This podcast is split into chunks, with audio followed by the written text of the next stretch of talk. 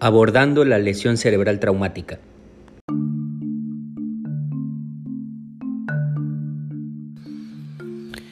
Espacio Crítico proporciona un sitio de interés para los apasionados de la medicina en los cuidados intensivos. Soy el doctor Osvaldo Bolaño, su anfitrión. Bienvenidos.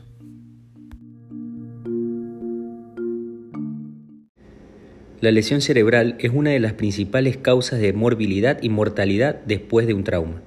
Los mecanismos causales que generan la lesión cerebral traumática pueden ser caídas, colisiones, agresiones y lesiones penetrantes. Definamos lesión primaria.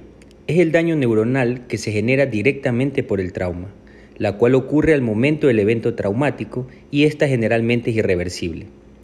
La lesión secundaria, por su parte, se refiere al daño neuronal desencadenado inicialmente por la lesión primaria, pero además que puede contribuir otros factores para su generación, entre los cuales están el edema, la PIC elevada, la pérdida de la autorregulación, la hipoxemia, la hiperoxia, la hipo o hipercapnia, convulsiones, fiebre, vasoespasmo, hiperreactividad simpática paroxística.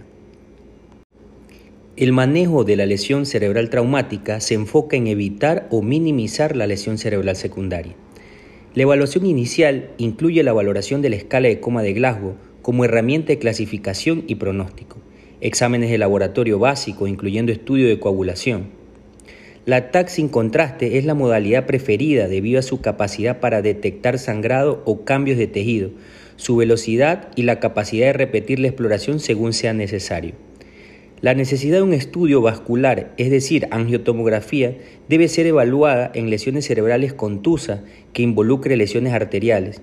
Se debería considerar principalmente en lesiones penetrantes, déficit neurológico focal con etiología no clara, evidencia de lesión arterial, por ejemplo soplo carotidio o lesión cervical, sospecha en paciente con fractura del LEFOR 2 o 3, fractura cervical y fractura de base de cráneo, por ejemplo en afectación petrosa.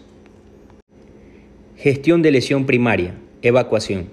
Este incluye el manejo de las lesiones primarias potencialmente reversibles. En el hematoma intracerebral traumático, las posibles indicaciones para el drenaje quirúrgico son si es de fosa posterior, si existe evidencia del tronco de compresión del tronco encefálico o obliteración del cuarto ventrículo o borramiento de las cisternas basales e hidrocefalia obstructiva.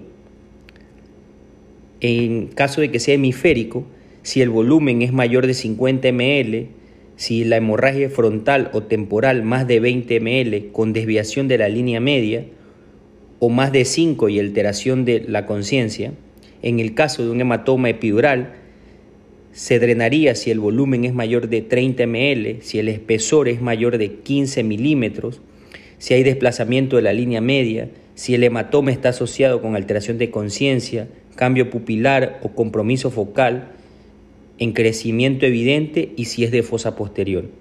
En el caso de hematoma subdural, si la reversión de la anticoagulación está indicada, se lo debería hacer. Y si es quirúrgica, y sería quirúrgica, si es mayor de un centímetro o hay desplazamiento de la línea media más de 5 milímetros con un Glasgow de 8. Ácido tranexámico si es posible. El ensayo CRAS 3 el uso del ácido tranexámico, un gramo en bolo seguido de un gramo en infusión durante 8 horas, en pacientes con TBI moderado, menos de, de 13 de Glasgow, dentro de las primeras 3 horas posterior a la lesión, demostró una disminución de la mortalidad en esta población de pacientes. ¿Cuál es el fluido ideal? Se prefiere la solución salina normal, ya que en el ensayo BASIC, el plasmalite demostró daños potenciales en el subgrupo de pacientes con lesión cerebral traumática. El uso de albúmina, por su parte, no se recomienda ya que se asoció a daño en esta población, tanto en el estudio SAFE como en el estudio SAFE TBI.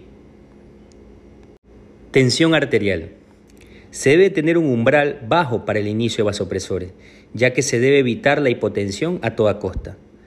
Según la Fundación de Trauma Cerebral, se debe alcanzar una presión sistólica por encima de 110 milímetros de mercurio. Sin embargo, quedarnos en un número ideal en estos pacientes sería poco objetivo. El ajuste de presión arterial debe adaptarse a la presión previa del paciente, de conocerse. signos de perfusión orgánica y principalmente ajustándose a mantener una adecuada presión de perfusión cerebral. Monitorización y gestión de PIC. La monitorización de la presión intracraneal debe considerarse principalmente en pacientes con Glasgow menos de 8 y TAC anormal al ingreso. Sin embargo, hasta el 50% de los pacientes que desarrollan posteriormente un aumento de PIC lo hacen con TAC normal. En estos casos se recomienda monitorizar si la edad es menor a 40 años, si tiene una postura motora normal o si la presión sistólica es menor de 90.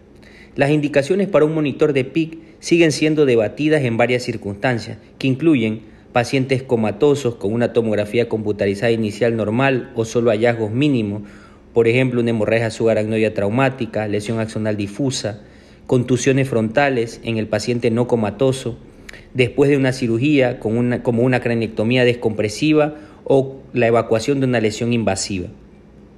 Un drenaje ventricular externo es generalmente la modalidad preferida de monitoreo de la PIC, dada su precisión, capacidad para recalibrarse según sea necesario y capacidad para drenar terapéuticamente el líquido cefalorraquídeo. Sin embargo, en pacientes con ventrículos comprimidos, esto puede ser muy difícil, por lo que se puede considerar un monitor intraparenquimatoso. Algunos pacientes podrían desarrollar aumentos súbitos de la PIC, poco después del inicio de la lesión cerebral traumática. El manejo empírico de estos episodios podría ser razonable si existiera deterioro de conciencia, alteración pupilar, examen que muestre posturas motoras o falta de respuesta o fenómeno de Cushing. Generalmente se recomienda el objetivo de PIC menos de 22 como valor aproximado y una presión de perfusión cerebral entre 60 y 80. Convulsiones. No existen pruebas suficientes para respaldar una recomendación para la profilaxis de convulsiones. Y además no se recomienda el uso profiláctico de fenitoína o valproato para prevenir las convulsiones postraumáticas tardías. Hipotermia. Otra controversia se genera con la hipotermia. El ensayo Polar encontró que la hipotermia profiláctica en lesión cerebral traumática grave no mejoró los resultados neurológicos a los seis meses. En el ensayo Euroterm incluso encontró daño debido a la hipotermia terapéutica para el manejo de PIC debido a la lesión cerebral traumática. Craniectomía descompresiva. La craniectomía descompresiva se realiza para el tratamiento de elevación de la PIC refractaria. El ensayo DECRA asignó a pacientes con PIC más de 20 milímetros durante 15 minutos versus craniectomía descompresiva. Este estudio no encontró ningún beneficio, lo que sugiere que la craniectomía descompresiva temprana no es beneficiosa. El ensayo RESCUE representa el mayor y mejor estudio de craniectomía descompresiva para pacientes con lesión cerebral traumática. Pacientes con PIC refractaria más de 20, 25 milímetros durante 1 a 12 horas fueron asignados a tratamiento médico versus craniectomía descompresiva.